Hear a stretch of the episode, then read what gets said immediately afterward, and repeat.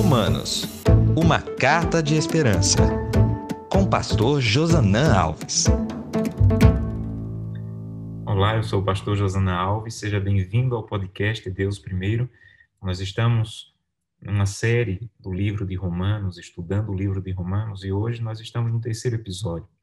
Eu quero convidá-lo a ler o versículo 1 de Romanos, capítulo 1, que diz o seguinte: Paulo, servo de Jesus Cristo, chamado para ser apóstolo, separado para o evangelho de Deus.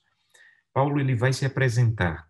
Como eu falei no episódio anterior, ele nunca havia estado em Roma até aquele momento. E ele começa a carta se apresentando, apesar de existirem pessoas que já o conheciam em Roma. Mas era um costume iniciar a carta se apresentando, dando as suas credenciais, e Paulo ele dá três credenciais para se apresentar. Primeiro ele diz que ele é servo. A palavra servo é a palavra significa escravo. Na, na cultura em que eles viviam, era muito forte essa ideia de que escravo é aquele que pertence a outro, aquele que não tem vontade própria.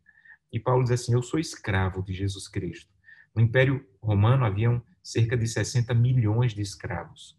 E Paulo diz assim: Eu não sou mais um escravo do Império Romano, eu sou escravo do Senhor dos Senhores, Jesus Cristo. Mas eu não sou apenas escravo, ele diz assim: Eu também sou apóstolo. A palavra apóstolo, que significa enviado, é a palavra que denota a autoridade de Paulo. Então, como servo, ele se apresenta como alguém humilde, submisso. Mas como apóstolo, ele se apresenta como alguém que tem autoridade, que deveria ser escutado, que a carta dele deveria ser levada a sério ele usa uma terceira palavra para falar dele mesmo, quando ele diz assim: Eu sou separado.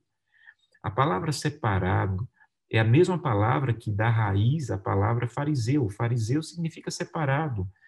E Paulo era um fariseu antes de aceitar o cristianismo. É como se ele estivesse fazendo um jogo de palavras, dizendo assim: Olha, vocês me conheciam como um fariseu judaico, agora eu sou um separado, um fariseu cristão no sentido de me separar para o serviço de Deus. Os fariseus se separavam na seguinte maneira: eles não poderiam tocar na roupa de alguém que estava contaminado, eles não poderiam é, é, passar perto de alguém contaminado, eles se afastavam completamente dos gentios, porque não poderiam se contaminar pela presença dos gentios.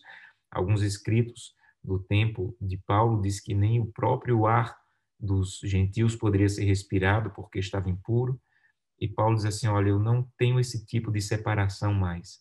A minha separação agora é para servir, para ajudar, para anunciar o evangelho. Então Deus me separou não para ser distinto dos outros, mas para servir o outro. O verdadeiro cristianismo é isso. Ele não nos separa dos outros, ele, não, ele nos separa para servir os outros. É esse tipo de separação que precisamos ter. E ele começa falando do que ele vai apresentar. Ele diz assim: Eu quero apresentar para vocês o Evangelho de Deus, a origem é Deus. O que eu vou apresentar tem como origem Deus. E fundamentado, no verso 2 ele diz, nas sagradas escrituras, através dos profetas. Veja, é errôneo o pensamento de que o Novo Testamento ele ensina uma coisa que não é revelada no Antigo. Na verdade, o fundamento do Novo Testamento é o Antigo Testamento. Não existe essa ideia de que o Antigo Testamento passou e o Novo Testamento é o que vale. A salvação ela é apresentada no Antigo Testamento de maneira clara. Por exemplo, em Gênesis 49, é dito porque eu estou esperando a tua salvação, ó Senhor. Verso 18. Salmo 3:8 diz a salvação pertence ao Senhor. Salmo 25:5 diz tu és o Deus da minha salvação. Salmo 119, 174 diz: Suspiro, Senhor, por tua salvação. Isaías 61, verso 10 diz: Ele me cobriu com o manto da salvação e me abrigou em um manto de justiça. Salmo 85, verso 10 diz: A misericórdia e a verdade se encontraram, a justiça e a paz se beijaram. Isso é o evangelho. Isso é o que Paulo apresenta, isso é o que vamos estudar ao longo do livro de Romanos. Não é uma novidade, não é uma invenção. É o Antigo Testamento sendo claramente explanado e explicado.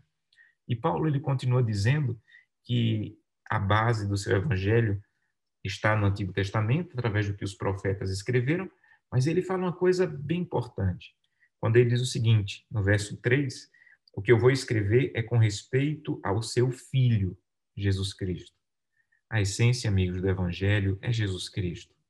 Precisamos entender, conhecer Jesus Cristo para conhecer o Evangelho. Estudar e conhecer Jesus Cristo de maneira íntima para conhecer o que Paulo vai revelar. E aí no verso 6, ele começa a falar de maneira muito direta para a igreja. Ele diz assim: Olha, nós somos chamados para sermos de Jesus Cristo. Você quer entender o Evangelho? Você não pode querer ser de você mesmo, fazer o que você quer, usar o que você tem como você quer, porque nós não somos de nós mesmos, nós somos de Jesus Cristo. E ele começa dizendo também, ele continua dizendo no verso 7, além de sermos de Jesus Cristo, nós precisamos entender que nós somos amados de Deus. Isso é uma das coisas mais lindas que vamos entender no livro de Romanos. Nós somos amados. Primeiro precisamos entender Deus nos ama, para depois entender o que fazer com esse amor. Sabe, o evangelho não é começar por eu preciso fazer para ser amado, não, eu sou amado e por isso eu vou responder. Isso também é esclarecido em Jeremias 31. Com amor eterno te amei, com benignidade te atraí.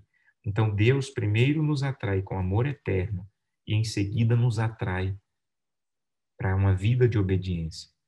Ele continua dizendo, no verso 7 ainda, vocês que foram chamados para serem santos. Ah, meus amigos, esse é o nosso chamado. Sermos santos, sermos separados.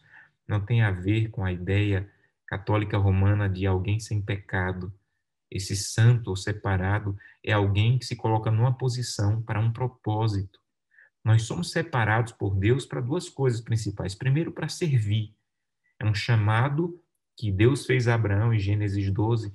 Abraão, eu quero que você se separe para ser uma bênção para todas as famílias. Então, a primeira separação que nós temos no cristianismo é a de posição.